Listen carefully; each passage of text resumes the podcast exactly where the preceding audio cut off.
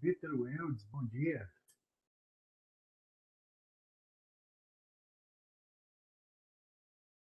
Bom dia. Tá? Alô? Tudo Tá bem? ouvindo? Tô. Então, parece que tá um pouco baixo. Eu tô com fone de ouvido aqui, eu tô testando aqui. Atenção, atenção, a Rádio Aleluia FM, você me escuta? É, parece que tá um pouco baixo o seu volume, cara. Deixa eu aumentar aqui. Tô, tô com o volume aqui praticamente no máximo. E agora, você tá me ouvindo bem? Tá, agora tá melhor. Perfeito. Tudo bem aí? Tô tranquilo. Hoje eu tô aqui dentro...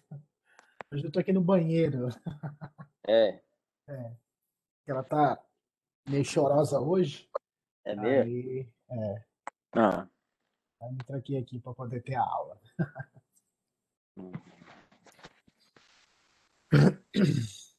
E a semana, tranquila? graças a Deus. E vocês? Tá bem aqui. Semana foi tranquila. Ela recebeu as vacinas, as últimas, né? Que faltavam. Agora, só, da, só quando fizer um ano. Agora, antigamente era de dois, dois meses, agora vai ser de seis, seis meses, se Deus quiser. É. Bom dia, Sandroca. Tudo bem? Bom dia, irmã Sandra. Bom dia, Val. Bom dia, Val. Estamos aqui. A Val já acordou, cara? Bom dia, meu povo. E minha pova. Ai, dá vitória à tua serva, Jesus. Grande foi a peleja, irmão, mas eu tô aqui, ó. Firme Olha forte. Nada Parece que tá comendo café. também, tá não? Tô, tô no meu pão de queijo e meu café. Hum. Ainda bem que não é cuscuz, né? Que fosse cuscuz era pra matar de raiva mesmo aqui. Hoje meu, hoje meu cuscuz não rolou porque eu preciso comprar uma cuscuzeira nova. Hum.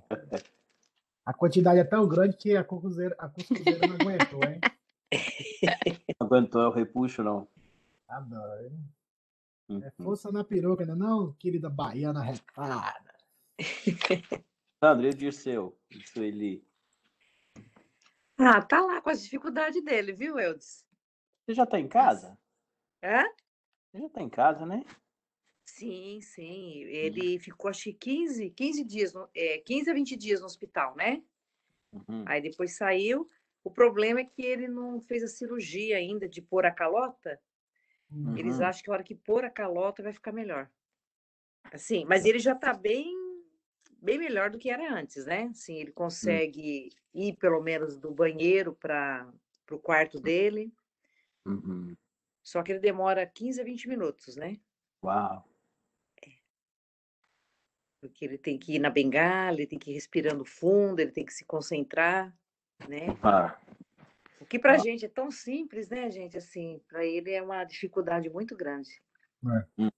Mas ele já come sozinho também, graças a Deus. Ele toma banho sozinho. que bom. hein?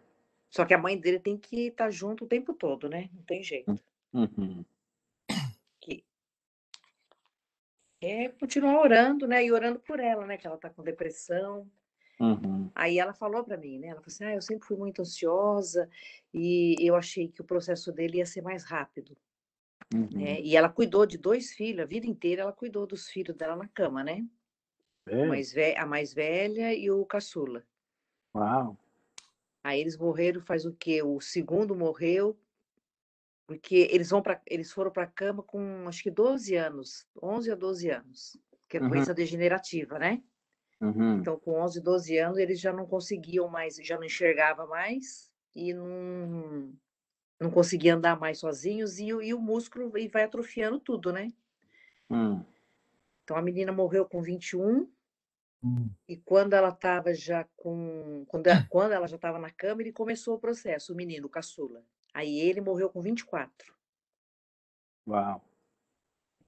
Então, ele morreu faz o quê? Acho que uns 6, 7 anos, Hum. né? Então, ela teve pouco tempo, assim, de...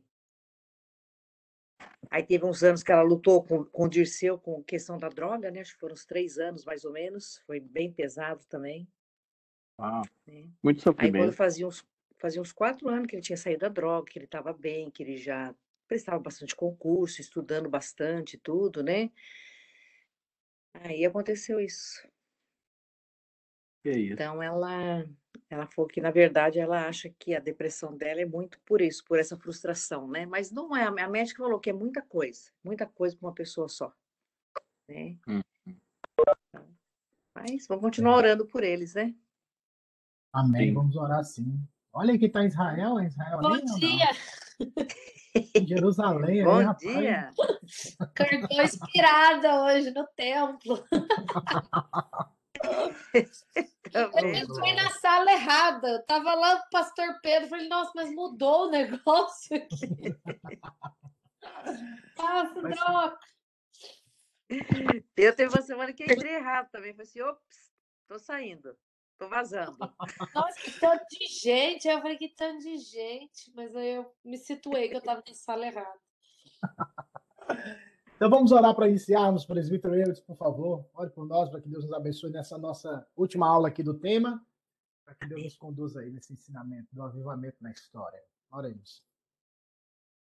Senhor Deus, obrigado pelo dia que o Senhor nos dá, pelo privilégio que temos é, agora abrimos a tua palavra, estudá-la. Pedimos a tua direção, a tua orientação, que o Senhor a ilumine e que os nossos corações sejam é, impactados pela tua palavra, Deus. Amém. Nós precisamos um pouco mais e busquemos cada dia mais ser cheios do teu Espírito. Abençoa-nos, ó Deus, abençoa o pastor Jefferson, é, que nos é, trará esse estudo. Que ele seja usado pelo Senhor. Em nome de Jesus. Amém. Amém. Amém. Pessoal, antes de iniciarmos, eu queria que vocês pensassem, talvez, eu quero terminar aí talvez uns 15 a 20 minutos antes das 11 horas, porque eu queria abrir a oportunidade para vocês compartilharem eh, algum momento na vida, na caminhada cristã de vocês, se porventura isso aconteceu, de um despertamento pessoal, de um despertamento onde você percebeu fome, sede pelo Senhor, onde você sentiu um desejo de evangelizar, algo assim que não é natural, mas você vê que é uma visitação da parte de Deus, na sua própria conversão. É, tipo, fica à vontade, pensa bem aí quando você, a gente vai no decorrer da aula.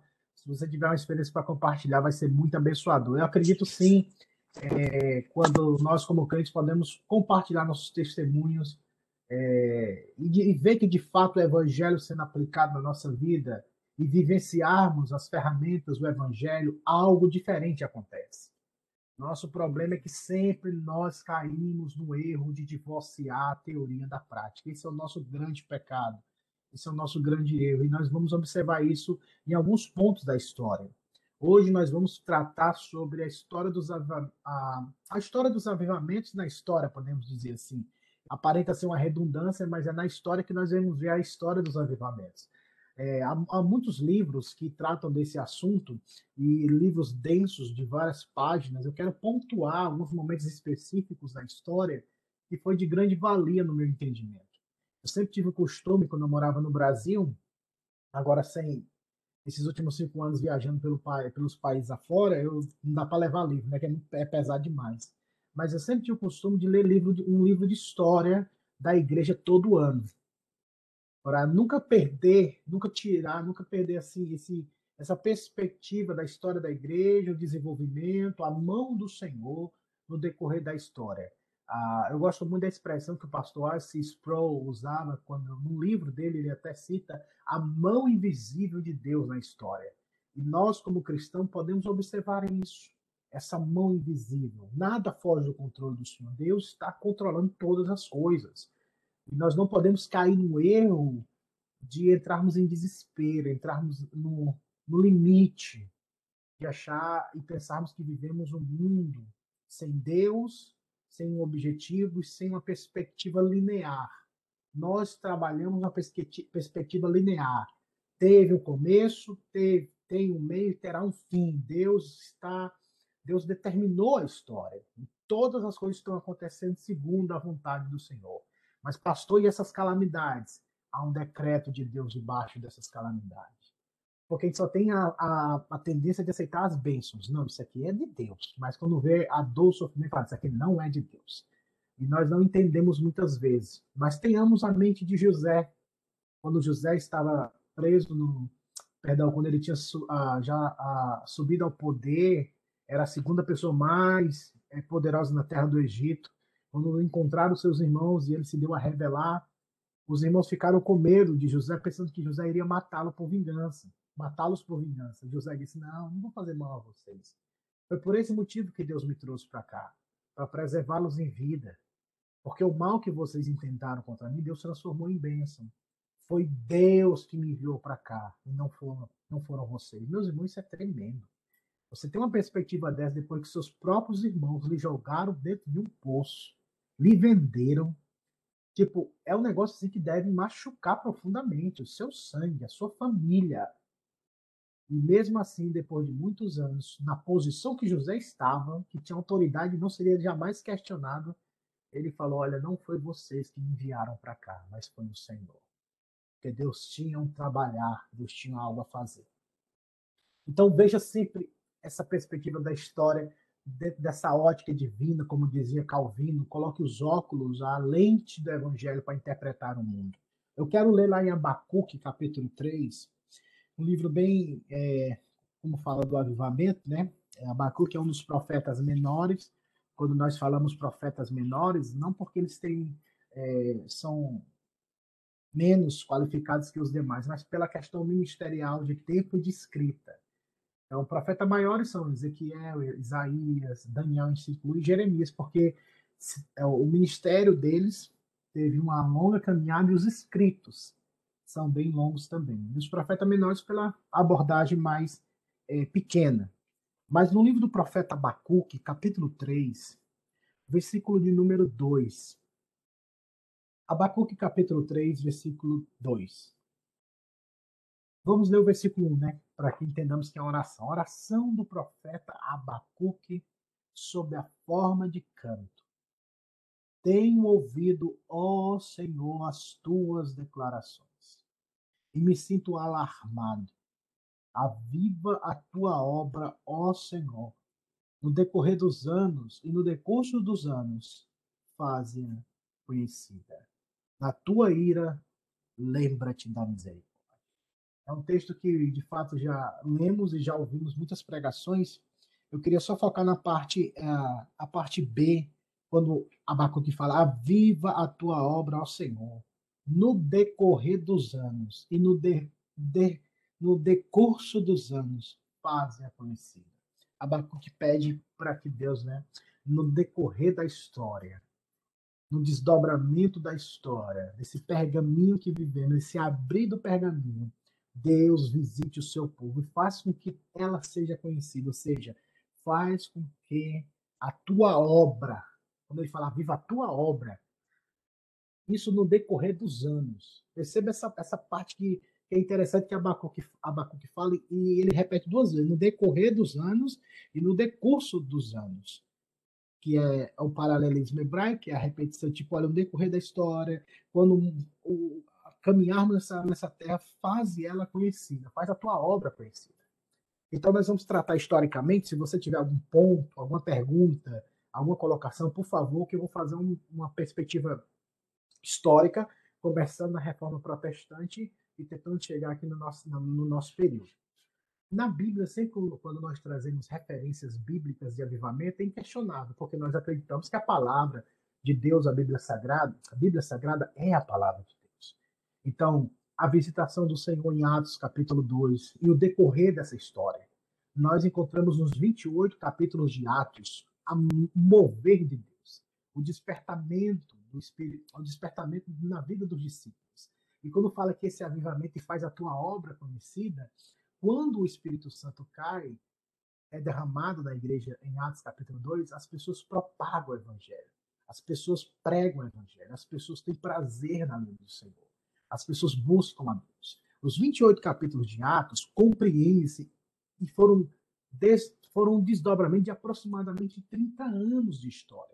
Aqueles fatos não aconteceram de forma é, sequencial, no sentido de que derramamento do Espírito Santo, depois de dois, três dias, Pedro levanta um coxo, depois de dois, três dias, Paulo se converte, depois de dois, três dias, blá, blá, blá. não, foram praticamente 30 anos de história.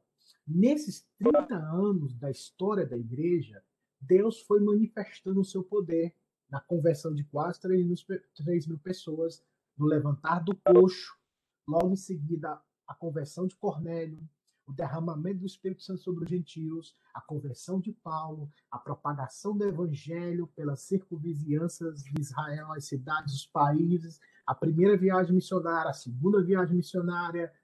Paulo prega no Aerópago, em Atenas, a igreja em Filipos, o carcereiro é convertido ao Senhor Jesus. Você vê pequenos focos de avivamento na história em Atos.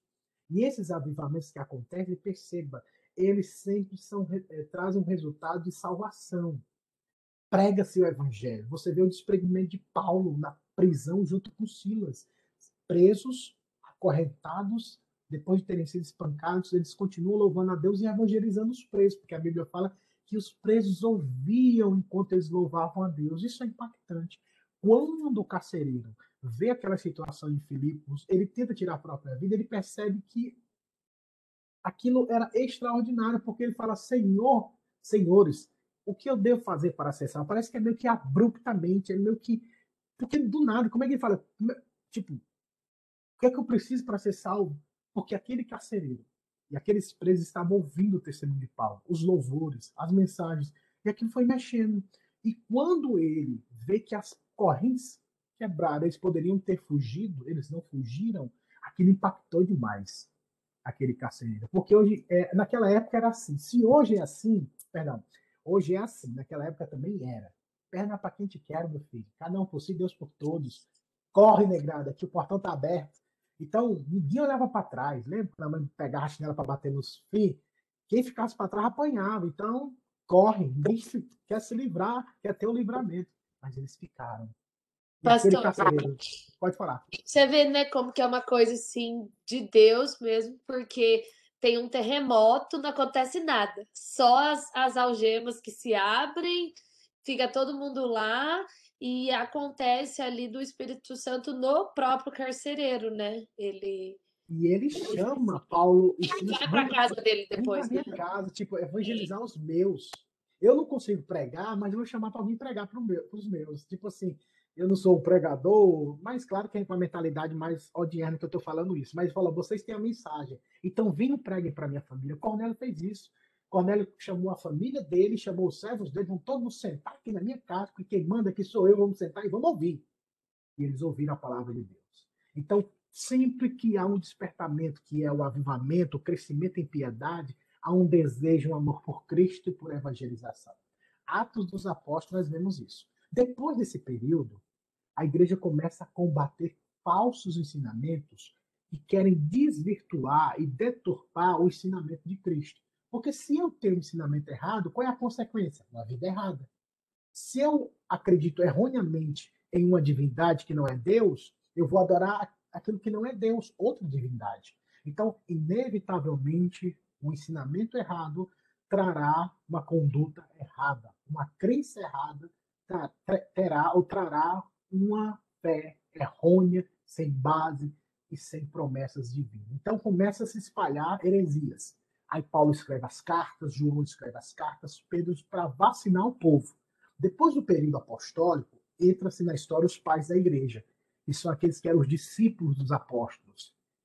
E Irineu, é, é, é tem um, outro, Inácio de Antioquia, o que foi morto até o nome na fogueira, tinha 80 e poucos anos, foi praticamente queimado vivo, agora esse nome dele, mas teve vários que. que não?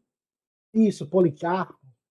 E, obrigado, presidente. Então, eles deram continuidade. Depois veio a questão da Igreja Católica, a instituição, a igreja começou a se esfriar. A partir daquele momento, meus irmãos, na história da igreja, deu-se início à institucionalização da igreja, onde a igreja começou a ficar muito sincrética. O sincretismo religioso é quando nós pegamos imagens ou realidades de outras religiões e queremos acoplar ao cristianismo. Pegamos divindades das crenças antigas e passadas e queremos juntar com o cristianismo. Foi o que aconteceu com os judaizantes. Os judeus não queriam abandonar a prática judaica Eles queriam continuar obedecendo Moisés e a lei cerimonial. Então, o que, que eles fizeram? Vão pegar o cristianismo, vão pegar as leis de Moisés e colocar tudo junto. Então, Paulo falava isso: se vocês querem viver essa vida, vocês caíram da graça. Para, de Cristo para nada serve para vocês, porque vocês querem viver pela lei, não pela graça. Então, vamos pular historicamente. Começa o período das trevas, que a idade chama Idade das Trevas. Uma total morte da instituição religiosa. Pequenos grupos existiam, os valdenses, entre outros grupos que ficaram afastados da igreja. Começou então aquele princípio dos monastérios, aquele grupo que queria se manter puro, porque viu que Roma tinha paganizado o cristianismo, então eles se afastam da igreja e começam a viver longe, em montanhas, em monastérios, viver aquela vida pura. Depois desse período, a partir do século XIV, Deus começa a despertar homens para que a igreja novamente seja despertada. John Hus, John Wycliffe na Inglaterra, John Hus na, na, na, na Alemanha, a, na, antiga é chamada de Romênia, que era na antiga, ah, acho que era Boêmia, antigo período ali da Boêmia, na Europa, uma região ali que pega o Islo, a Islo, Eslováquia, Iugoslávia, antiga Boêmia. Esse homem se levanta como sendo pré, precursor da reforma protestante, John Hus. E esse homem, John Hus, foi morto, queimado vivo. E a última palavra, as últimas palavras que ele falou antes de ser queimado, porque ele sempre pergunta, né? Você quer renunciar à sua fé e tudo que você falou é mentira? Diga agora. Ele falou assim, antes da fogueira ser acendida, ele disse: Agora eu vou provar com meu sangue, com a minha vida, a verdade que tenho pregado e tenho crido. Deus me ajude. E dizem as lendas pentecostais daquela época, que quando ele estava sendo queimado vivo, ele bradou dizendo: e daqui um tempo, daqui 100 anos, nasceria um cisne que vocês não poderiam matá-lo ou queimá-lo. Ele era simplesmente um, um ponto na história, mas Deus ia levantar uma pessoa. E aproximadamente 103, 104 anos depois, Deus levanta Martinho Lutero, que nós conhecemos da Reforma Protestante. Martinho Lutero era um padre, era, era, era praticamente um padre conflitos com a vida, pecado, confissão de pecado, vá. Quem já assistiu o filme Lutero? Não, assista, por favor, é muito legal o filme, dá, te dá uma ideia legal, mas é melhor ler os livros, mas se você puder assistir o, o filme é bom também. E ele percebe que ele vive uma vida de obras, obras, e não consegue sentir aquela paz. Então, ele lê Romanos, um escrito de Agostinho de Pão da mesma, parece que é igual, né? Agostinho foi Romanos, Lutero foi Romanos, e mais lá na frente, John Wesley, que a gente vai ver também, foi Romanos. Tem um mistério em Romanos. Então, ele percebe que o homem é justificado não pelas obras, mas pela fé em Jesus Cristo. Não é por aquilo que eu faço, mas é por aquilo que Cristo fez. E isso entrou na mente de Lutero bombasticamente. Bum! Mudou a percepção. Ele se levanta, coloca 95 teses no castelo de Wittenberg, na Alemanha, e a partir daquele momento, 1517, dá-se início, historicamente falando, um movimento da reforma protestante. Depois dali, guerras políticas, batalhas, lutas entre o catolicismo e o protestantismo que estava eclodindo, nascendo.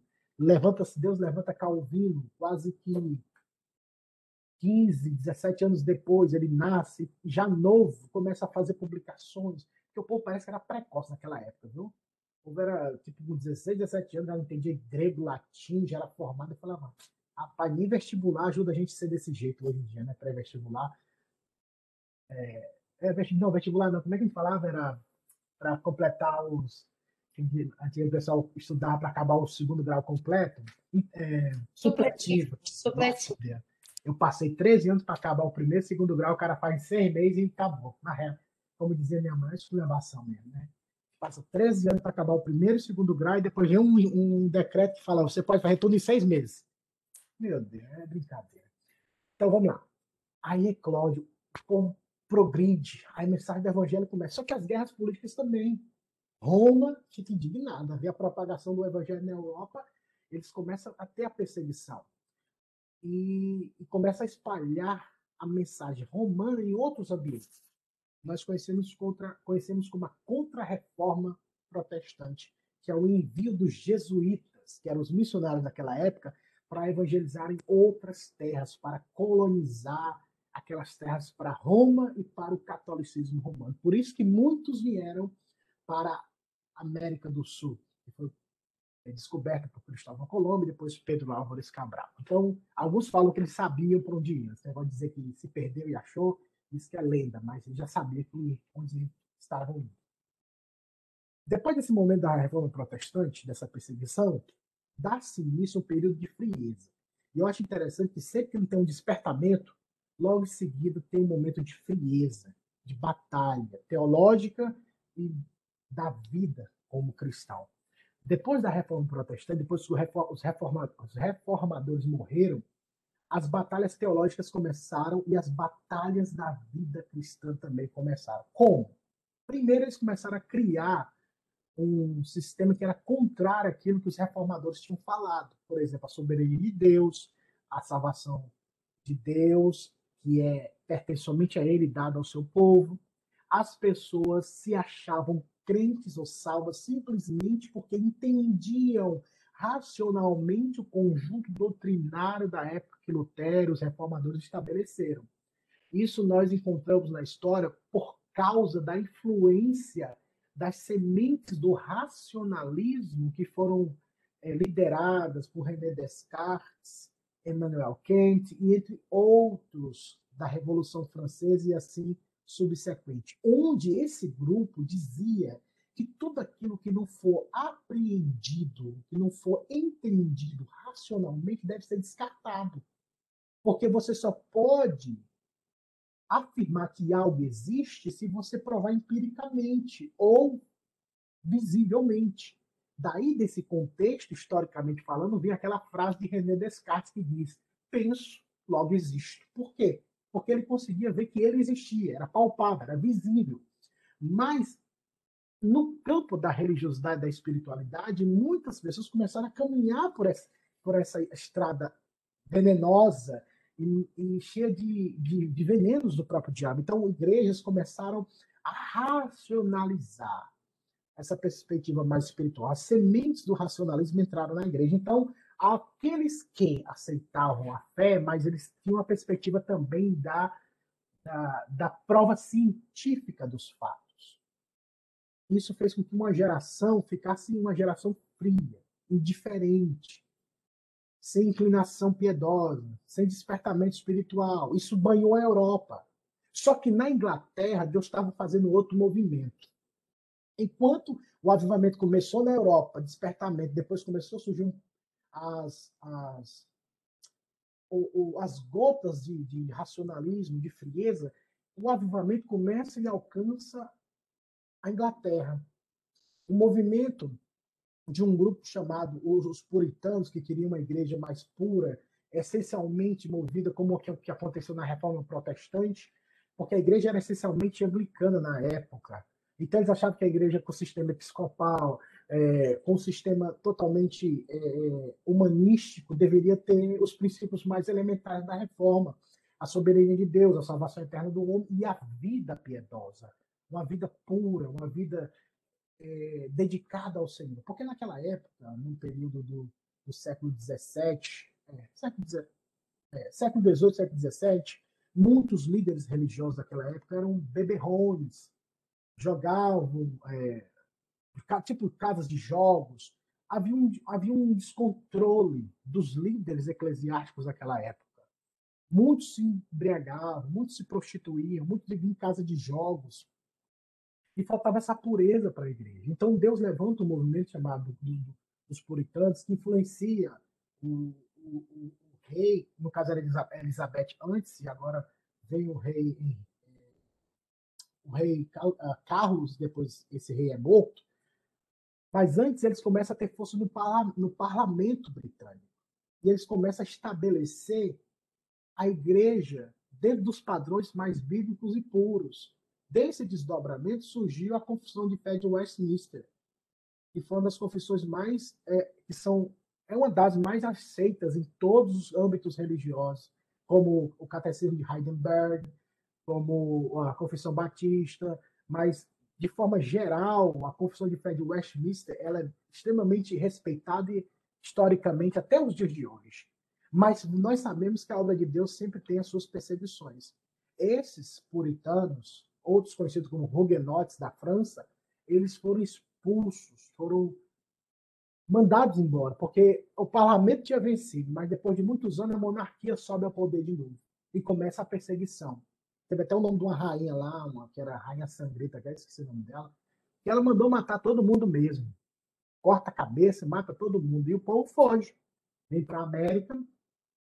E olha só, tudo isso é um desdobramento das pessoas que querem viver para Deus. Perceba que sempre há oposição, quer seja teórica, ou quer seja oposição física. Enquanto a Europa estava sendo massacrada pela razão, pelo entendimento que esfriava a igreja, na Inglaterra a perseguição já era física.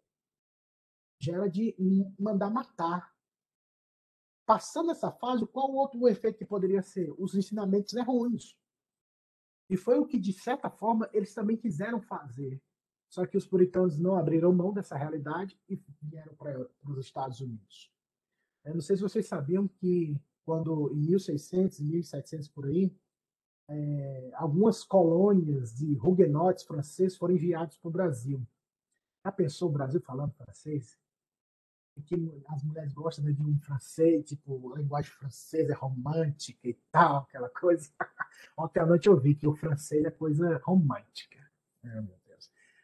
Já pensou? Aí, ela riu, ela sabe, é ela mesmo. Então, é, já pensou? Mas foram expulsos, porque eram os huguenotes. Huguenotes eram, eram uma nomenclatura até de, de, de ironia para os calvinistas franceses daquela época. Depois de que eles foram expulsos por causa da Revolução Francesa, sabe quem foi para o Brasil também? Os holandeses. Calvinistas holandeses. Sabe onde eles foram? Para Pernambuco e começaram a se espalhar por Pernambuco, Bahia, Ceará, Maranhão. O Nordeste pertenceria à Holanda. Eu ia estar falando para vocês agora em é Dutch ou holandês. Sabe, imaginou eu com um passaporte holandês, ninguém ia me aguentar, não. Então, mas depois de um tempo, esses holandeses, e hoje, sim, claro que se você tem amigo pernambucano, você vê que até a forma de falar, tem algumas, alguns hospitais, algumas famílias holandesas lá. Por quê? Porque iniciaram esse trabalho nessa época, só que eles foram expulsos pela, por Portugal, que era católica. Mas já pensou se o Brasil né, tivesse uma parte francesa, uma parte holandesa, a gente, o negócio ia ser totalmente diferente, né? Mas o Senhor sabe todas as coisas. Ia ser de primeiro mundo. ia ser mesmo, porque eu vou te falar, viu? E, e, a cultura calvinista, porque tanto os huguenotes como os holandeses, os outros que eram os calvinistas, eles queriam povoar. O interesse de Portugal da Espanha era isso, era tirar. Eles não queriam, como foi a mentalidade dos, dos puritanos quando vieram para os Estados Unidos, eles não vieram é, explorar, eles vieram povoar, eles vieram para morar. Aqui vai ser nossa casa, aqui vai ser o nosso lar, nós vamos morar aqui, criar nossos filhos aqui. O amor e a pegada é outra. Quando você vai para um canto que só quer arrancar.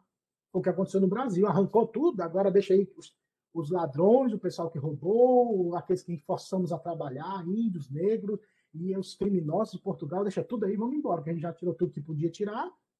Como falou, pau Brasil, a madeira do Brasil, arrancamos quase tudo, agora vamos embora. Então, o berço também tem essas modificações. Mas em tudo isso Deus está trabalhando. Aí surge esse período que eu quero focar agora, tanto na Europa como na América. Dois momentos. O primeiro momento é considerado, por alguns, um movimento muito subjetivo, é como se fosse o nascimento do movimento pentecostal não oficial, que é considerado pelos que foi um movimento conhecido como os moravianos, não sei se vocês já ouviram falar deles, ali na Alemanha, através do Conde Zindendorf, eu não considero eles tão pentecostais como na realidade que nós vivemos hoje. Apesar de que eles buscavam uma experiência subjetiva, buscavam mesmo um encontro com Deus, algo bem que pudessem falar: olha, tivemos um encontro com o Senhor. Esse movimento moraviano foi um movimento na história do cristianismo mais missionário de todos os tempos. Eles fizeram uma, uma vigília de oração, uma torre de oração, desculpa, que durou aproximadamente 100 anos. Você sabe que é 100 anos não pararam de orar? E foi um movimento, proporcionalmente falando, que mais enviou missionários para o mundo todo. Numa época que não tinha é, aviões, não tinha ônibus, não tinha, não tinha nada. Você fosse para o campo missionário, você praticamente você não voltaria mais. Ou você, você viveria lá e morreria lá.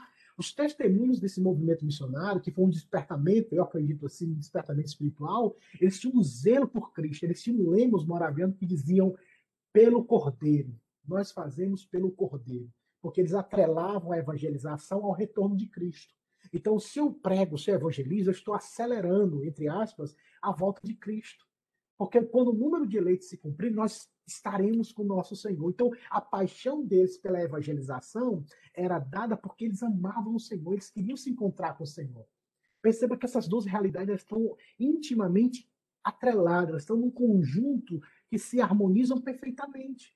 Então, eles são despertados, tem até um livro do pastor Ronaldo Lindório, Missões, o Desafio Continua, que ele conta no último capítulo desse livro que o Conde Zinderdorf falou assim, e perguntou, olha, queremos enviar alguém para pregar para os esquimós. E, segundo o Conde, ele teve um sonho que ele chamava um homem chamado Oleiro para poder evangelizar. No dia seguinte, ele perguntou, Oleiro, eu tive um sonho que o Senhor Jesus mandou te chamar para você pregar para os esquimós. Você aceita o desafio? Mas antes eu quero te dizer uma coisa. Você vai sozinho, porque não tem ninguém para enviar para você. A gente não tem condições de te manter. Talvez você vai, mas não vai voltar nunca mais. Lá as pessoas não conhecem o Senhor Jesus e foi dando as dificuldades. Esse oleiro, conta a história que ele abaixou a cabeça e durou, ficou alguns segundos com a cabeça baixa e disse: é, O senhor tem um par de chinelas para me dar? E disse: Eu tenho e ele providenciou o par de chinelas, o goleiro saiu. No dia seguinte, o Conde Zinderdorf foi na porta da casa, que eles viviam na comunidade, para falar com o goleiro. O goleiro já não estava mais lá, ele já tinha partido. Hoje, segundo o pastor Ronaldo Lindor nesse livro, mais de 50% dos esquimós são cristãos. Por quê? Porque um homem, que nós não sabemos o nome, o apelido dele era o Oleiro, foi e evangelizou, e, é, e ele só pediu um par de chinelas. desculpa, só pedi um par de chinelas. Então, a paixão, tem testemunhos nesses irmãos moravianos que, por eles serem a, a descendentes de, de, alemão, não, alemães, certo? chamar de alemães, ó, alemães, eles se vendiam como escravos para poder evangelizar os escravos. Já pensou um negócio desse? Cara branquinho, do olho verde, bonitinho, não tão cheiroso que não tinha tanto perfume naquela época. Mas o cara branquinho tá lá, eu vou me vender como escravo para evangelizar os escravos, meu irmão. Isso é inaceitável numa mente tão egoísta no século XXI, por exemplo. Isso é louco. Eu deixar minha liberdade para viver como escravo, para evangelizar escravo? Ah, não, dá licença. Então, você vê a predisposição desse povo. Quando John Wesley ele vai para as Américas para evangelizar os índios ele vai no barco junto com os moravianos. E na época, John Wesley, que hoje é conhecido como pai do metodismo, também foi um instrumento usado por Deus na história dos avivamentos, ele foi interpelado por um moraviano. Um moraviano que era missionário, que estava indo para a América, perguntou, você é salvo? Você conhece o Senhor Jesus? E o Wesley, ah, claro que eu sou. Mas eu quero saber se você, você foi salvo, eu quero saber se você sabe sobre a salvação, eu quero saber se você foi salvo por Cristo. E, diz, e, e, ele falou que aquilo perturbou muito a vida de John Wesley. E ele até no diário dele ele conta: estou indo para a América para evangelizar os índios, mas quem me salvará? Porque aquilo já perturbou ele, aquilo já mexeu com ele. Porque John Wesley tinha ainda a, o fruto daquela, daquele movimento da, da, da Europa que era muito teorizado, era muito técnico, não era nada vivencial. E ele volta para a Inglaterra meio que perturbado porque ele estava na igreja, ele era já ministro, e ele não tinha convicção da salvação, que tinha sido salvo. E num clube, junto com outros irmãos, Flavianos, George Whitfield, Charles Wesley, eles leem, eles leem, não, eles leram o comentário de Martinho Lutero sobre Romanos. E aquilo transformou a vida de Lutero no estudo bíblico a vida de John Wesley, perdão, no estudo bíblico. E ele, no diário dele ele fala que naquele momento ele percebeu que Cristo morreu por ele na cruz e que ele deveria viver para a glória de Deus. Ele foi salvo naquele momento. Ele começa, junto com os demais, George Whitfield, que é um, um calvinista, a pregar na Inglaterra e nos Estados Unidos. E surge um avivamento de proporções tão gigantescas que influenciou a Inglaterra a não participar de uma, da, da guerra contra a França. Livrou ali de um banho sangrento que poderia ter acontecido naquele período. Vidas foram tocadas, pessoas foram salvas. John Wesley, por exemplo, junto com George Whitfield, eles pregavam nas ruas, sabe que horas 5 horas da manhã, porque os trabalhadores estavam indo para o trabalho e eles queriam que esses trabalhadores, antes de ir para o trabalho, ouvissem a palavra de Deus. E até as pessoas perguntavam para John Wesley, por que, que você não vai pregar na sua palavra? Porque eles acreditavam que para ouvir a palavra você tem que ir para dentro da igreja. E ele, por isso que vem aquela frase conhecida como de John Wesley que dizia: A minha paróquia, a minha igreja é o mundo. Ele pregava na rua, nas praças, foram perseguidos, tanto ele quanto o John, George Whitfield, que era um pastor também calvinista, que pregava fervorosamente. Muitas vidas foram salvas. Nos Estados Unidos surgiu, Deus levantou um homem chamado Jonathan Edwards. Era um homem muito, muito inteligente não é tão reconhecido no mundo atual porque ele era pastor. Se fosse, sei lá, um comunista da vida, todo mundo falava dele. Mas por ser pastor, ainda que ele tivesse uma mente brilhante, é reconhecido por muitos historiadores, um filósofo e uma pessoa muito influente, mas por ser pastor, as pessoas não lembram tanto quanto deveriam. Um homem de um conhecimento de um QI elevadíssimo. Um homem que, que você ficava assim, bestificado quando ele falava, mas nunca desprendeu, divorciou a teoria, a mente brilhante da vida devocional, da vida piedosa. E esse homem prega um sermão conhecido como Pecadores na mão de um Deus irado. Pregou a primeira vez na sua congregação, nada aconteceu. Para outra região e ele prega esse sermão. Vidas são transformadas. Vidas são quebrantadas. E diz alguns historiadores que a influência de Jonathan Edwards chegou a tal ponto nas colônias daquela época que influenciou a unidade. Olha só o que, é que Deus vai fazendo. Influenciou a unidade das colônias nessa perspectiva para a proclamação da independência dos Estados Unidos. Mas ninguém dá crédito porque é um pastor. Mas as pregações que esse homem fez assim, nessa parte aqui dos Estados Unidos, descendo, vai para vai, vai, é, Filadélfia, na Virgínia, e entre essa região aqui desse lado, influenciou a tal ponto que abençoou também a proclamação à independência dos Estados Unidos. Então, historicamente falando, você vai ver sempre momentos de despertamento espiritual, de busca espiritual, de zelo espiritual em meio às lutas da vida, em meio aos desafios. Tem uma história muito interessante que quando George Whitfield estava pregando, David Hume, David Hunter, David Hume, que era o pai do, do deísmo, ele acreditava que Deus existe, mas que Deus se ausentou da sua criação. E ele ligou um relógio e soltou o mundo aí com as regras da lei, da, da física, e agora vocês vivam a vida de vocês que eu vou me ausentar. Deus não faz parte dessa realidade. Deus, ele é transcendente, ele não emana, ele não é imanente à sua criação. Então, ele era tipo aquele, como a gente citou semana passada, é o, o ateísmo prático, né? A gente a perspectiva do pastor Ricardo Barbosa. Ele não acreditava. E quando George Whitfield estava pregando, ele saía correndo na rua, um homem culto, um inglês, pensa no britânico correndo no meio da rua, saiu correndo. Aí o pessoal, por que você está indo? Eu estou eu indo ouvir George Whitfield pregar. Aí ele, o pessoal, mas, mas você não acredita? É, eu não acredito não, mas ele acredita. Então, o impacto da pregação de George Whitfield, ainda que, os, ainda que as outras pessoas não acreditavam, ele, ele pregava porque ele acreditava, isso chamava, isso conquistava, era algo assim impressionante. E o que eu acho mais interessante, esses homens eram homens limitados, homens que não era aquela belezura, né, esteticamente falando, alguns comentaristas falam, mas a mensagem que eles traziam era uma mensagem poderosa, porque eles tinham vivido um despertamento espiritual. Aqui nos Estados Unidos você pode encontrar diversas experiências de despertamento, de avivamento. Mas nunca vamos cair no erro do é, experiencialismo, onde nós endeusamos a experiência em detrimento da Bíblia. Todas as nossas experiências, todas nós, todo o nosso crescimento espiritual, todo aspecto talvez até subjetivo da nossa experiência espiritual, ela tem que estar diante do tribunal das Escrituras. A Escritura sempre será a última palavra. A experiência não firma a doutrina. As doutrinas bíblicas, elas que firmam, estabelecem as experiências. Se você tem isso na sua vida, no seu coração, você pode cavalgar, você pode andar, você pode buscar a Deus. Porque o nosso Deus também é Deus que se revela a nós, que traz quebrantamento, que traz arrependimento, que gera em nós esse quebrantamento, essa, essa vida piedosa. E até o próprio Jonathan Red escreveu vários livros sobre santos afetos que envolvem a vida cristã. Nós não podemos ser crentes apáticos, anêmicos, que não conseguimos sentir, entre aspas, nada na hora da, da celebração, do culto, do louvor, do santo ajuntamento.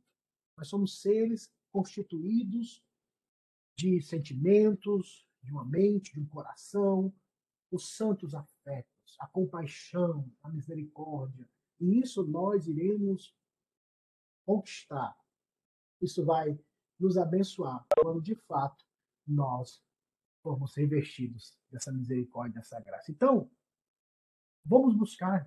É possível. A história tem provado que aqueles que se levantam para buscar o Senhor podem sim ser usados por Deus para algo tremendo. E nós vemos em tempos difíceis, irmãos. Sempre no tempo da calamidade, Deus faz algo mas precisa dos seus instrumentos que se apresentem diante dele.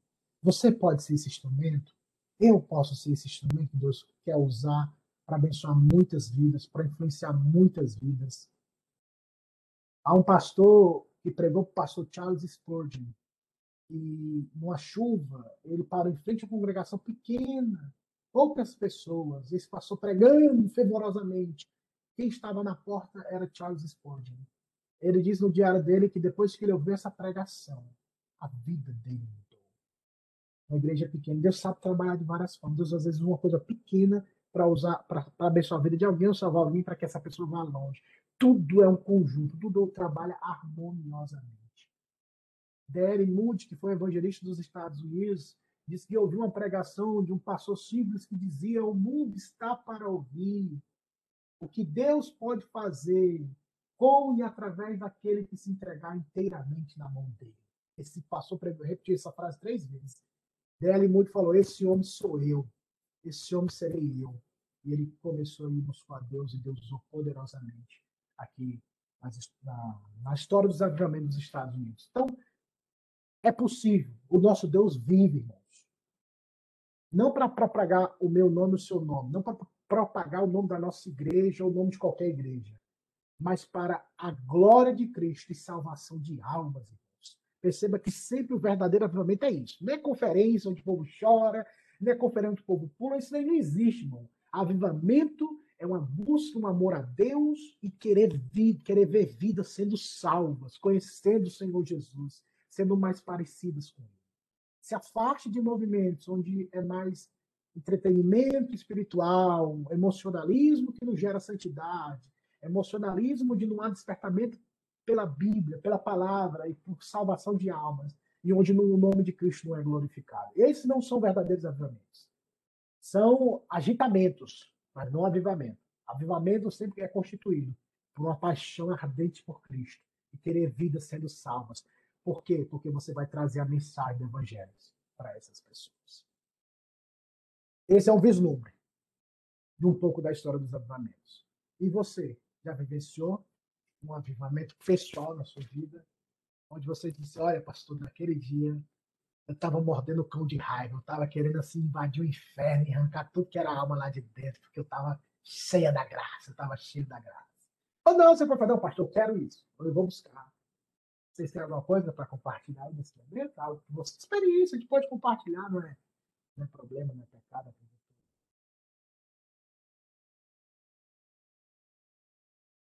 Pastor, é, eu creio que nós, os cristãos, a gente passa por vários avivamentos, né? Aquele avivamento que você diz, né? Que eu acho que é você é, arrependimento de algum pecado, né? É, Deus revelando para você às vezes, algum pecado que você nem reconhecia como pecado. Ah, outra outra forma que eu acho assim de Deus avivar também a alma da gente, a gente passa por esses avivamentos é na leitura da palavra de Deus, né? Há tempos que você lê a Bíblia assim e você lê a Bíblia Mas há um dia, uma época especial, onde quando você lê a Bíblia, aquilo toca você, é aquilo que você falou, essa questão também do fervor, da emoção. O fervor, ele, é, ele tem emoção, né?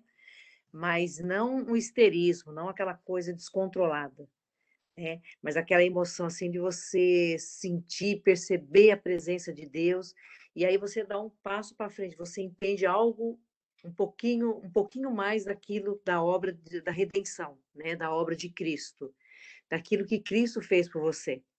Eu acho que esse é um, um, uma coisa passo a passo. Eu acho que se a gente não viver isso tempos em tempos, a gente não ter isso, a gente realmente a gente seca de vez, né?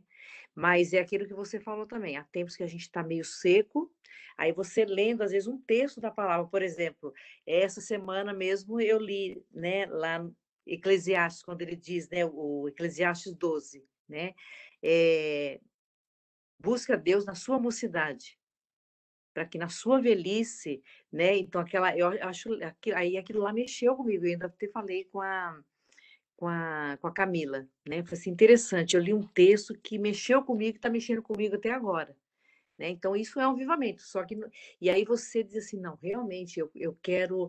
Aí você tem mais desejo, por exemplo, sim, de orar pelas pessoas que você quer que se convertam, ou pessoas que estão dentro do cristianismo, mas que você vê que precisa de algo mais. Né? Você começa a chorar por elas. Né? Eu acho que o avivamento ele traz isso, ele traz essa, essa, essa lágrima, né?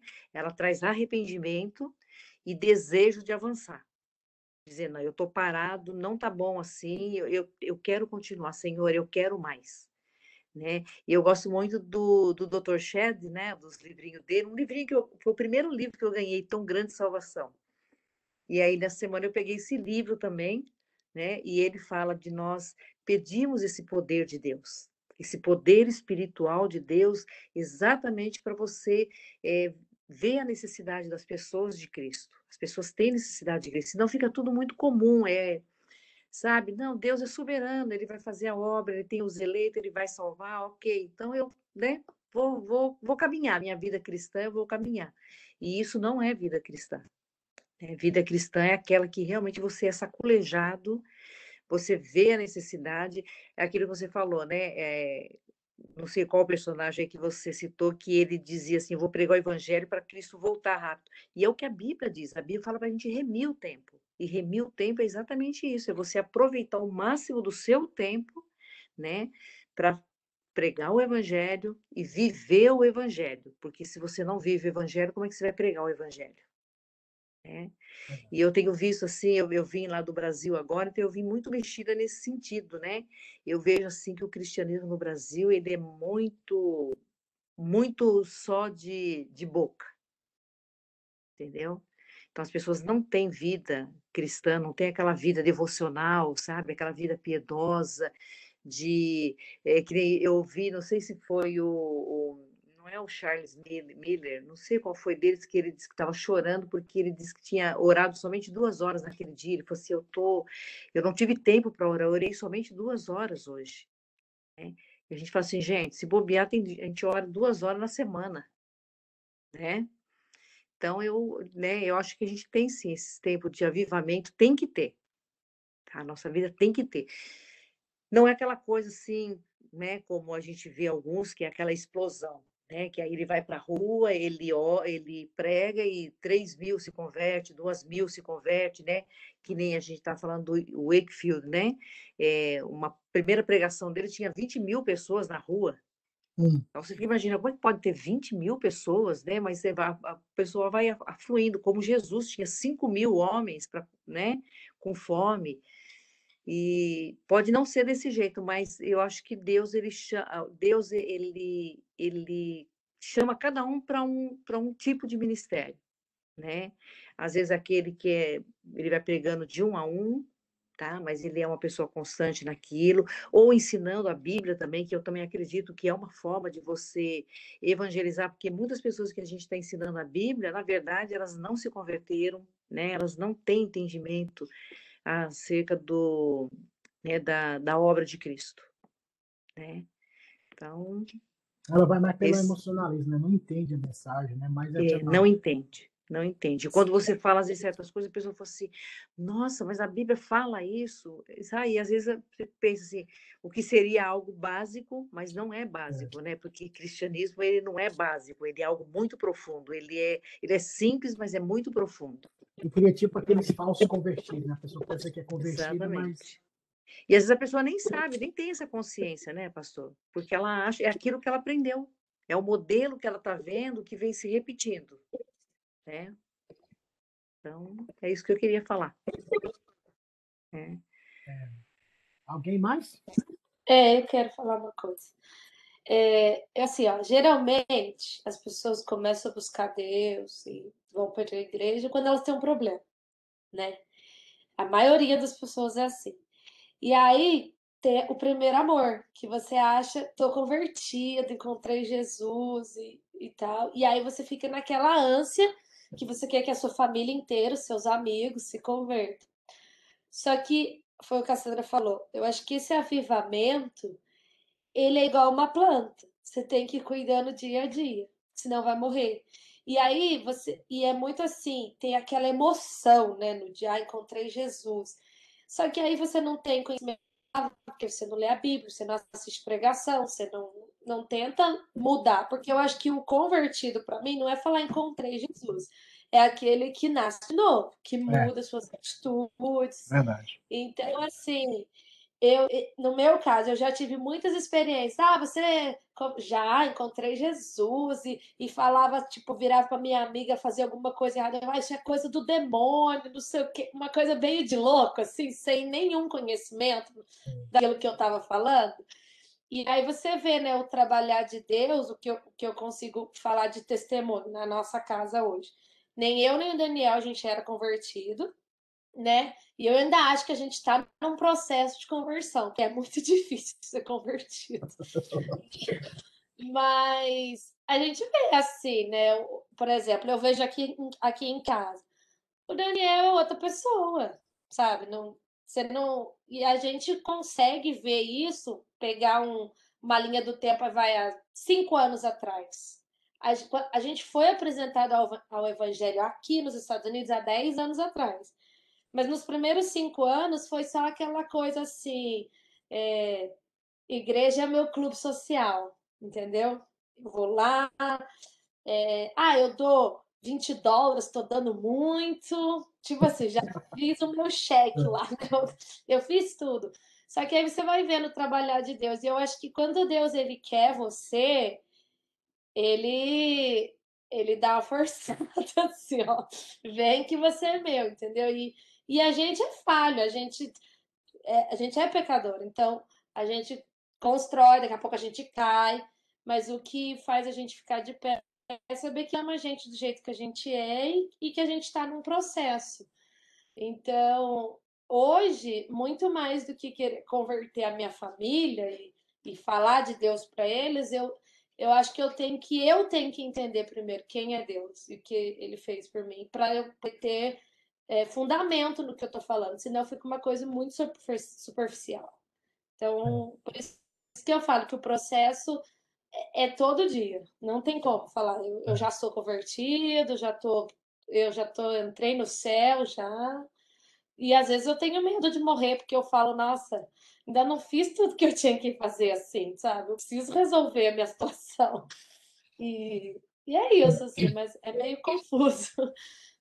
Não, mas é o importante é, é aquilo que você mesmo falou, Thais, é conhecer o Senhor Jesus e esse processo, né? Em algumas pessoas é assim, é instantâneo. Deus faz algo assim, puff, e tem outros que Deus trabalha paulatinamente. Então, quando você tem essa perspectiva que você falou, eu concordo que você tem que olhar a sua vida não de ontem para hoje. Porque de ontem para hoje você não vê nada diferente. Ao contrário, né? ontem a gente pecou e pecou hoje de novo. Mas quando você vê nesse, nessa visão mais macro, não na visão micro, mas na visão macro, você vê mudança, você vê, olha, Deus está trabalhando. Deus está tirando algumas coisas que eu vivia, ou que eu fazia, eu já não faço mais, não tenho coragem, porque, porque eu vou desonrar o Senhor, porque Deus não se agrada, porque a palavra diz isso. Você começa a associar a sua vida ao Evangelho e percebe que o Evangelho, não posso, o Evangelho diz isso. Que o Evangelho já começou a trabalhar na sua vida, na nossa vida. Então, é, é, isso nós entendemos como processo de santificação. É o processo pelo qual Deus começa a trabalhar na nossa vida para sermos mais parecidos com o Senhor Jesus. E a vida cristã, ela é sempre vivida no poder do Espírito Santo. Se hoje eu consigo dizer não ao pecado, não fui eu que disse. Foi a ação do Espírito Santo na minha vida de me convencer de que o pecado ofende a santidade de Deus. Eu disse, eu não posso. Eu não posso, porque há uma nova natureza na minha vida, foi plantada pelo Senhor. Então, tudo é no poder do Espírito Santo. Então, vamos continuar firme e forte, crescendo no Evangelho, lendo a palavra, para que Deus possa nos ajudar assim a, a, progredirmos mais. Eu queria só compartilhar rapidamente uma experiência que eu tive dessa questão de avivamento. Todos os domingos nós pregávamos num terminal de ônibus. Não sei se vocês conhecem terminal de ônibus, que né, as pessoas vão lá esperar ônibus, aí fica aquela fila, num local praticamente. Rodoviária. Isso, rodoviária. É, é, é tipo rodoviária, mas não é rodoviária, é um terminal, né? Rodoviária é mais interestadual. Aí, nós todo domingo, eu no Francisco, no Francisquinho. Ele ia todo domingo e eu ficava, eu quero ir com você, eu quero aprender e tal. E começamos a pregar juntos na sempre que acabava o culto domingo à noite. E quando nós pregávamos naquela, gritando na dentro do terminal, quase sempre nós éramos ridicularizados, as pessoas gritavam, ou as pessoas fugiam, vixe, lá vem os crentes. Você vê um, um crente com a Bíblia no terminal que ele vai pregar, ainda mais de paletó e gravata, pensa. Aí o pessoal fugia, saía, e todo domingo nós estávamos lá. E ninguém queria escutar a gente. Tipo, às vezes a pessoa escutava obrigado porque estava sentada ali, a gente parava no banco, a pessoa sentada aos quatro, cinco no banco, e falou, pedia licença, dava um folheto, queria trazer uma mensagem, a gente pregava o evangelho. Mas teve uma noite, teve um dia que minha tia faleceu, a irmã de minha mãe, ela morreu de sábado para domingo, e domingo ela, o corpo estava em casa, né? Que lá a gente tinha esse costume de o corpo ficar dentro de casa 24 horas. E eu fui para o culto à noite, eu estava bem abatido e tal. Eu falei assim, você vai pregar hoje no, no terminal comigo? Eu disse, eu vou, eu vou. Está de visto, né? E continuar sendo pregado independente de qualquer situação. Aí eu fui para o terminal com ele, na terminal da Lagoa. E nesse dia eu me senti tão fraco, tão assim desanimado para pregar. Parece assim, nossa, eu tô com a bateria arriada. Aí ele me deu a oportunidade de a gente fazer, quase que estava na igreja. Boa noite, a graça e a paz, queria convidar você, vou trazer aqui, o pregador vai trazer a paz, para a ficar aí, sei lá, parece que ele estava no culto. e ele falava que o, o irmão Jeff vai trazer a palavra. Aí eu comecei a falar do evangelho. Nesse domingo, eu estava assim, tão para baixo que minha tia tinha morrido, eu, tipo, eu a amo, era como se fosse uma segunda mãe para mim na época. E naquele momento que eu pregava, eu, eu vi uma coisa que eu nunca tinha visto na minha vida até hoje enquanto eu estava pregando, todas as pessoas estavam distantes, elas começaram a se aproximar.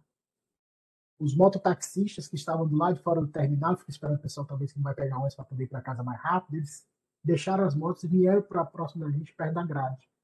E aquele grupo de pessoas se reuniu, eles vinham, eles vinham por livre espontânea vontade, assim, entre aspas, né? era Deus trazendo.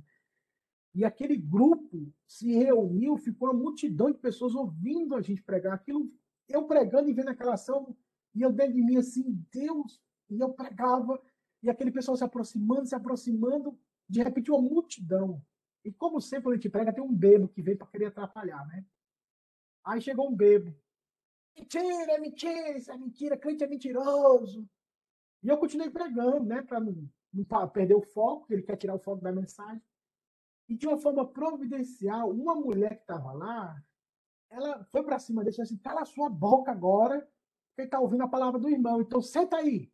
E tem mulher cearense que é ignorante, viu? O bebo velho se acalmou na hora, sentou lá e ouviu a palavra. Mas eu nunca vi aquilo. Aquela multidão, ela, eles vieram para ouvir. Depois nós oramos por eles. Alguns, a gente pegou o telefone de algumas pessoas para entrar em contato, para visitar na casa.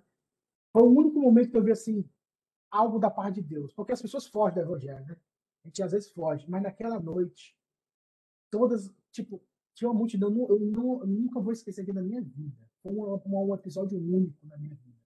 Onde eu vi como Deus, assim, quando a gente se, quando a gente se coloca como fraco, ou quando a gente está fraco, ele diz, olha, não depende de você, depende de mim. Não é você que, que, que traz, é eu que trago. Para mostrar o quanto ele é soberano. Por isso que Paulo falava aquilo, né? Eu tenho prazer nas fraquezas.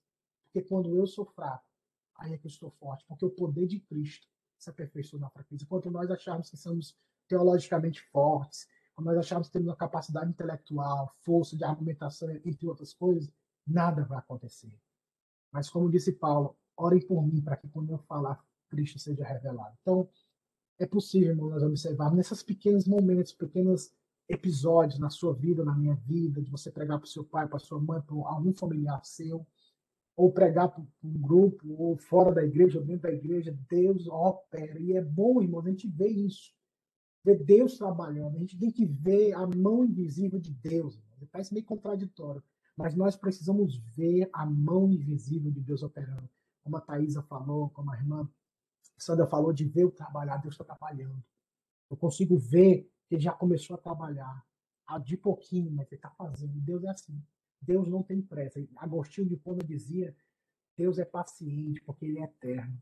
Então, nós não temos paciência, a gente quer jogar logo fora. Não presta, não dá certo. Já avaliei. A gente chega aquela, aquela prepotência, ah, avaliei, não dá certo, não. Nós somos arrogantes assim, que eu acho que até Deus tem náuseas da gente. A gente não tem a paciência que o Senhor exigiria de nós. Que Deus nos ajude. Vamos, é possível, irmãos, ver um avivamento. Vamos buscar, vamos ser instrumentos de Deus. Não espere o púlpito, não espere o microfone. Não espere, irmãos. Faça a obra de Deus. Pregue, mande uma mensagem de texto no WhatsApp, no Facebook, bote um versículo, a palavra de Deus é poderosa, irmão. E ela pode salvar. Alguém que me deu um folheto fez uma mensagem que o David pregava para mim, mas na manhã de domingo, um folheto estava na minha carteira, não sei quem foi que me deu esse folheto. O Passaporte para o Céu, título do folheto, de um grupo chamado Chamada da Meia-Noite. Eu li aquela mensagem, aquilo mudou a minha vida. Eu falei, vou ser crente, não tem mais para onde correr, não. David, meu amigo, estava pregando, mas aquele folheto foi tipo a pancada final. Ô, pastor, e a chamada meia-noite é testemunho de Jeová, né? Não, eles são batistas fundamentalistas. Ali é torre de vigília do testemunho de Jeová. Ah, torre de vigília. Porque eu ia dizer assim, tá vendo? Deus usa até as coisas, é. Né? mas é a palavra de Deus, né? É. A chamada da meia-noite era como os batistas fundamentalistas lá da, do Brasil. E o título do folheto era O Passaporte para o Céu. E eu aqui, não, vivendo de passaporte aqui, estou aqui, né? Então, aquela mensagem foi, acabou. Agora, eu, na hora que eu acabei de ler aquele folheto, na calçada, a calçada onde só tinha pinguço, eu falei, rapaz, eu vou ser crente. E eu não sei quem me deu aquele folheto.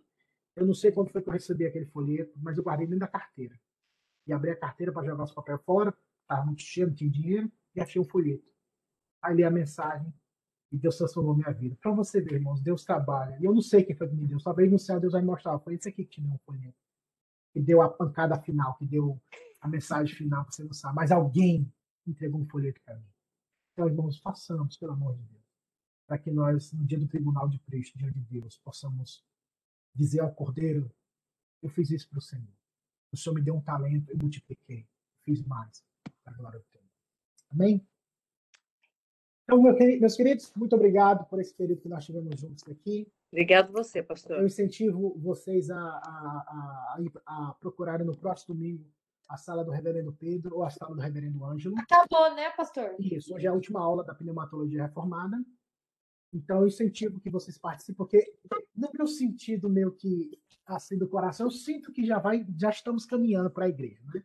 Eu sinto que algo está acontecendo e nós vamos ter essas reuniões. Então, por eu não, é, essa classe ela existe porque ela é online, mas se voltar para o templo, eu acredito que eu vou voltar para os adolescentes. Então, não dá certo eu começar um novo tema que vai durar talvez dois ou três domingos, não sei porque precisa de três meses. Mas eu sinto que o negócio está andando, não podia. Só tem a Glória a Deus. né? Hã? Só tem, tinha a nossa e a do pastor Pedro agora, não é isso? E do reverendo Ângelo, que é angiologia. Ah, mas não, tá, não, não veio na mensagem dele. É porque hoje ele, acho que ele foi se vacinar hoje. Ele, ah, ele tá. parênteses, vacinação. Ficou da vacina, né? Mas é 11 horas, né? Você vê do Pedro e das 11, se vocês quiserem. Ah, tá. Então, eu incentivo, também estarei lá. Eu acredito que não vai se delongar muito. E quando, se Deus quiser, estaremos no domingo, dia do Senhor, pela manhã lá, escola dominical, contar ao Senhor. Eu espero em Deus que está próximo. Então, e também porque desde que começou a sala online, eu não, foi um que não parei. Então, eu poder também me alimentar ouvindo os outros aí, então eu preciso ouvir também. tá bom? Sei, sei. O pessoal já saiu da igreja? Oi? pessoal já saiu de lá, o da Nova Vida? Já saíram? Ainda não, Sandra. Não? Ah, tá. É provável que a segunda semana de maio. Ah, tá bom. Mas eu vi que chegou as cadeiras. As cadeiras chegaram lá. Eu, eu e o pastor Pedro carregou as cadeiras lá. Sexta-feira quase morri lá. Tá vendo? Eu... Então, assim, estou vendo que as coisas estão acontecendo. Então, é, tá chegando. Tá chegando. Uma, uma, hora tem que acontecer, né? de Jesus. Então, vamos orar agradecendo a Deus. Irmã Sandra, por favor, ore agradecendo ao Senhor. Da mesma forma, não se esqueça da nossa irmã Thaisa, na gestação dela, da Camilinha, reta final, da Gabi da mesma forma, tá bom? Ora agradecendo a Deus e que Deus nos ajude, em nome de Jesus. Senhor, muito obrigado, Deus. Obrigado por esse tempo que nós tivemos. Obrigado porque nós ouvimos testemunhos que pode impactar também as nossas vidas, ó Pai. A tua palavra nos diz que há uma nuvem de testemunhos, ó Deus, que, que vem para nos ah, abençoar. E eu te agradeço por isso, Pai. Obrigado pela vida do pastor Jeff, obrigado pela vida de cada um que participou aqui hoje, e que todos nós possamos, ó Deus, continuar buscando a tua graça, buscando, ó Pai, o teu poder para continuarmos avançando, ó Deus. Sabemos que precisamos do teu poder, ó Pai, para resistir ah, ao diabo, para, ó Pai, estarmos firmes no dia mal. E assim, ó Deus querido, nós sabemos que se o Senhor não segurar nas nossas mãos, ó Pai, se não for o Senhor, ó Deus, cuidando de nós, nós não sabemos para onde ir, nós somos, ó Pai, como crianças perdidas. Mas obrigado, ó Deus, pela tua graça que tem nos assistido, obrigado pelo teu amor que tem nos coberto, ó Deus. Uhum. Obrigado, ó Pai, pelo sacrifício de Jesus, por tão grande salvação que nós recebemos, ó Pai, através da cruz do Calvário. E ajuda-nos, ó Pai, também a tomarmos a nossa cruz e seguirmos, ó Pai, na senda do Calvário, para ali depositarmos aos pés da cruz, ó Pai, o nosso eu e deixar, ó Deus, que Cristo cresça cada vez mais em nós e nós possamos assim mortificar a nossa carne e vivermos mais para Cristo. Ajuda-nos, ó Deus, a contemplar a tua glória. Queremos ver, ó Deus, a tua glória, queremos ver, ó Deus, a tua face. Queremos, ó Deus, estar mais perto de ti. Por isso, ó Pai, pedimos perdoa os nossos pecados, Amém, te pedimos, Santo Espírito, santifica as nossas vidas, traz um avivamento aos nossos corações, nos desperta, ó Deus, livra-nos, ó Pai, da letargia, do sono espiritual, e só o Senhor pode, ó Pai, só o Senhor pode nos despertar, trazendo esse avivamento aos nossos corações. Desperta a tua igreja, a tua igreja sobre a face da terra, ó Deus, sabemos que os dias são maus, então nos ajuda, Deus querido, a resistirmos ao diabo na face, ó Deus, e a estarmos dispostos a pregar o teu evangelho, estarmos dispostos até mesmo morrer pelo teu evangelho, Deus. Oh, tem misericórdia de nós. Abençoa também a vida das mulheres grávidas da nossa Amém, igreja, Jesus. pela vida da Camilinha, da Thaisa, da Gabi, ó Pai, de outras possíveis grávidas da nossa igreja também. Quero te pedir que o Senhor coloque a tua mão, guardando, eh, purificando a vida delas, ó Pai, santificando-as, que elas possam cada dia mais estar se apegando ao Senhor e que o Senhor, ó Pai, prepare elas para o dia do parto. Amém. Prepara os hospitais, as enfermeiras, prepara todas as coisas, livra todas elas de todo o mal, ó Pai, que elas Amém. possam, com saúde, ganhar os seus bebês, que venham com saúde, que venham, ó Deus querido, para alegrar essas famílias, para alegrar mais a nossa igreja, ó Deus. É muito bom nós termos crianças no nosso meio. É. Criança é vida, criança, ó Pai, é esperança de que o Senhor continua, ó Pai, trabalhando através de nós. Muito obrigado, a Deus, pela, por essas vidas, obrigado por essas crianças que vão vir. E obrigado também pelos nossos pastores, abençoa cada um deles, o pastor Pedro, o pastor Jeff, o pastor, o pastor Ângelo tomando a sua vacina, ó Pai, que ele possa se sentir bem, o pastor Williams, ó Deus, que esses homens possam cada dia mais ter o coração deles, ó Deus, apegado ao Senhor. Livra-os do mal, ó Deus, guarda o coração deles. Também os nossos presbíteros, ó Deus, todos eles, guarda o coração desses homens, que eles continuem te servindo, ó Deus, com amor, com alegria. Os nossos diáconos também possam servir a igreja, ó Deus, como servindo ao Senhor. Abençoa, Deus, toda a nossa igreja que abençoe o nosso culto à noite também, ó Deus, que possamos te adorar em espírito, em verdade, prepara os nossos corações para estarmos como igreja, ó Pai, te louvando e te adorando.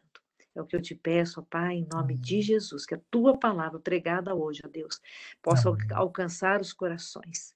Livra-nos, ó Pai, do coração endurecido, livra-nos de ter um ouvido tapado, ó Pai, mas muito Amém. pelo contrário.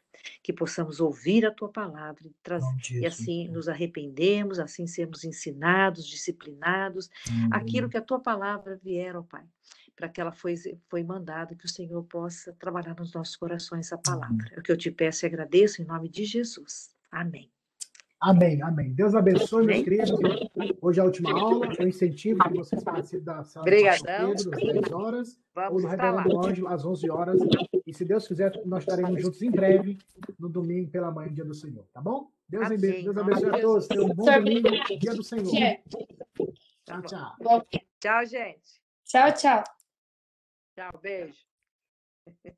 Sentindo bem, Taizinha?